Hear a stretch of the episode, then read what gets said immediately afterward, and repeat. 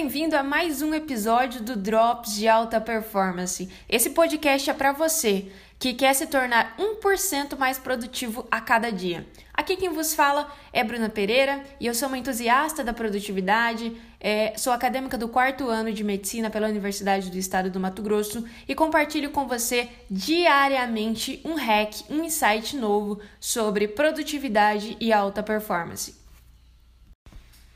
No episódio de hoje, o assunto é regras de interrupção. Como assim? Bom, esse 2020 ele trouxe uma nova demanda de trabalho, ele trouxe uma nova forma de se trabalhar. Na verdade, não é novo porque apareceu agora, porque surgiu agora. É novo porque a situação exigiu da gente uma mudança de modo de execução. Então vamos lá. Com essa questão de pandemia, Covid, isolamento social, distanciamento social, regras de não aglomeração, né? A economia não pode parar, mas a saúde precisa, a saúde pública ela precisa ser o mais preservada possível e isso é para o nosso próprio bem. Então, o que, que as empresas, é, grande parte das empresas foram obrigadas a fazer? Adotar o regime home office, ou seja, trabalhar de casa.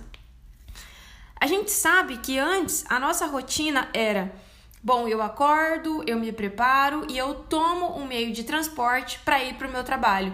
Ônibus, carro, bike, a pé, metrô, trem, enfim, a gente sai de casa e vai trabalhar. E esse ato de sair de casa sinaliza então o início da nossa jornada de trabalho.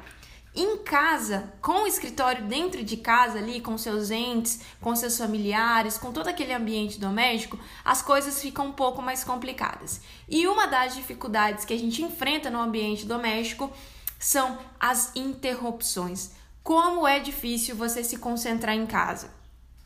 É, apesar de que muitas pessoas dizem, ah, em casa é mais gostoso, é mais tranquilo, é quase que meu habitat natural ali, é muito mais confortável, quero trabalhar de pijama e etc e tal, a gente lida com uma adversidade muito grande que é você acabou de se concentrar numa tarefa, alguém te chama.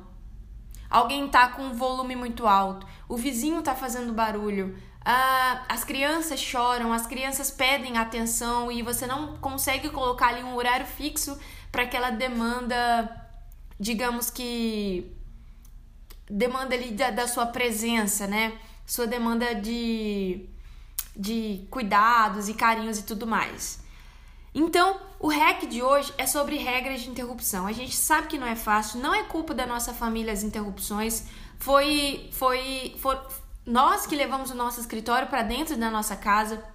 Então a gente precisa manter essa convivência o mais sustentável possível, para que a gente consiga trabalhar para prover ali o sustento da nossa família, mas que ao mesmo tempo que a gente consiga uma comunicação é, bacana com a nossa família para que a gente consiga trabalhar. Então, o, qual é o hack de hoje? Combine com a sua família algumas regras, tá? Eu sei que a gente sempre é ensinado com relação às regras de etiqueta, né? Mas geralmente é, a gente consegue ensinar os nossos filhos sobre regras de etiqueta, a gente consegue ensinar os menores sobre regras de etiqueta, mas a gente mesmo tem muita dificuldade de, de praticar. O que, que seriam essas regras de etiqueta, Bruna? Cara, obrigado, por gentileza, desculpe, sabe? Essas coisas simples do dia a dia. Você trabalhando em casa, isso precisa ser muito mais utilizado, muito mais utilizado mesmo, para que você consiga preservar um ambiente harmonioso para que, por exemplo, uma batida na porta não se torne ali o motivo de uma cara feia para o dia inteiro. É, então, essas regras de interrupção elas podem ser combinadas, tá? Então, você pode conversar com seus entes do tipo: Poxa, é, eu vou ficar no meu quarto, eu vou ficar no meu escritório. Se alguém precisar de mim, dá duas batidinhas na porta antes de entrar. Ou se você entrar, é, se eu não te olhar nos olhos imediatamente, é porque eu tô fazendo uma coisa muito importante e eu não consigo é, me desconcentrar naquele momento. Ou às vezes eu estou numa reunião e eu não consigo pausar a reunião para poder te ouvir. Então, assim, entra de forma silenciosa, é, faça o que você tiver que fazer, depois saia.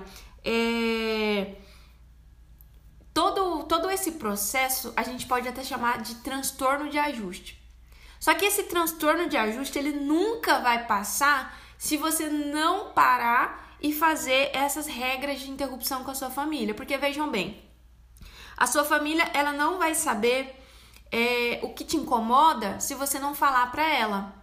Porque muitas vezes você convive ali com é, pessoas que não necessariamente compreendem o que você faz. Às vezes você trabalha com internet, às vezes o seu trabalho é ficar o dia todo é, no computador, ou lendo, ou até mesmo trabalhando com seu smartphone, e para algumas pessoas isso não é trabalho.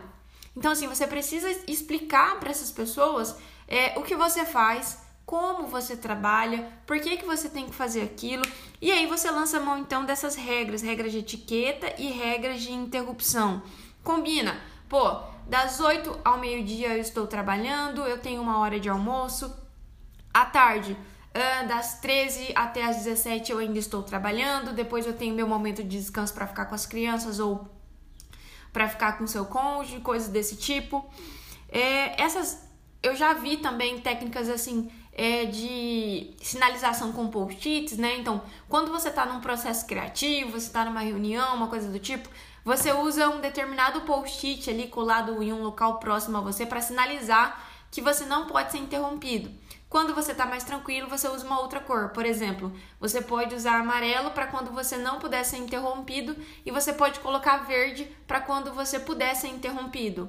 É, essa comunicação, essas regras ali de, de, de interrupção, elas vão de acordo aí com o seu ambiente mesmo. Então, é, o que ficar mais fácil para sua família entender e para você essa comunicação. Às vezes é a batidinha na porta, às vezes é ficar em silêncio até que você fale, ou às vezes é essa questão rígida de horários mesmo, ó, das 8 ao meio-dia ninguém fala comigo, ou das 13 às 17 eu estou incomunicável.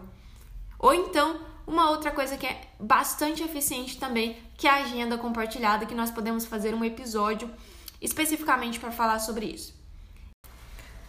Eu espero que essas dicas práticas tenham te ajudado de alguma forma e que torne você 1% mais produtivo. Se você gostou desse conteúdo, não se esqueça de compartilhar com seus amigos.